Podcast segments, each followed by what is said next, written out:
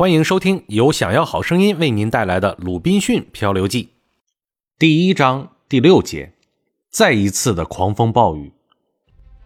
出海第六天，我们到达亚毛斯锚地。在大风暴之后，我们的船没有走多少路，因为尽管天气晴朗，却一直被刮着逆风，因此我们不得不在这海中的停泊处抛锚。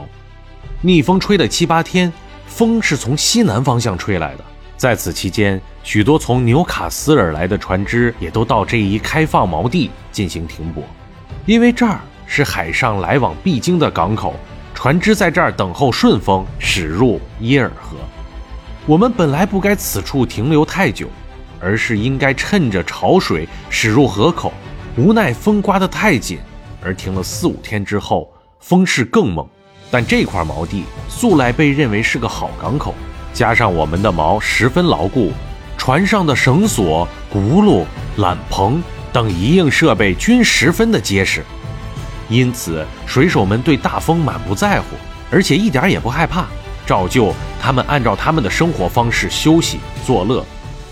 到第八天早上，风势骤然增大，于是全体船员都行动了起来，一起动手落下了中帆。并把船上的一切物品都安顿好，使船能够顶住狂风，安然停泊。到了中午，大海卷起了狂澜，我们的船头好几次钻入水中，打进了很多的水。有一两次，我们以为船脱了锚，因此船长下令放下了备用大锚，这样我们的船头下了两个锚，并把锚索放到最长的限度。这个时候。风暴的来势可是大的可怕呀！我看到，连水手们的脸上也显出了惊恐的神色。船长虽然小心谨慎，力图保护好自己的船，但当他出入自己的舱房，并从我的舱房经过的时候，我好几次听他低声低语地说：“上帝呀，可怜我们吧！我们都活不了了，我们要完蛋了。”他说了不少这一类的话。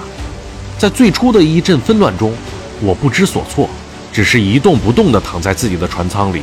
我的舱房在船头，我无法形容我当时的心情。最初，我没有像第一次那样忏悔，而是变得麻木不仁了。我原以为死亡的痛苦已经过去，这次的风暴与上次一样也会过去的。但我前面说过，当船长从我的舱房前经过的时候，并说我们要完蛋了的时候，真的是把我吓坏了。我走出自己的仓房，向外一看，只见满目凄凉。这种惨景我以前从来没有见过。海上巨浪滔天，每隔三四分钟就向我们扑过来。再向四面一望，境况更是悲惨。我们发现，原来停泊在我们附近的两艘船，因为载货重，已经把船侧的桅杆都砍掉了。突然，我们船上的人惊呼起来。原来停在我们前面约一海里的一艘船已经沉没了，另外两艘船被狂风吹得脱了锚，只得冒险离开锚地驶向大海，连船上的桅杆一根儿也不剩了。小船的境况要算是最好，因为在海上小船容易行驶，但也有两三只小船被风刮得从我们的身旁飞驰而过，船上只剩下脚帆而向外海飘去。到了傍晚。大副和水手长恳求船长砍掉前桅，此事船长当然是绝对不愿意干的。但水手长抗议说，如果船长不同意砍掉前桅，船就会沉没。这样，船长也只好答应了。但船上的前桅一砍下来，主桅就随风摆去，失去了控制，船也随着剧烈的摇晃。于是他们只有把副桅也砍掉，这样就只剩下一个空荡荡的甲板。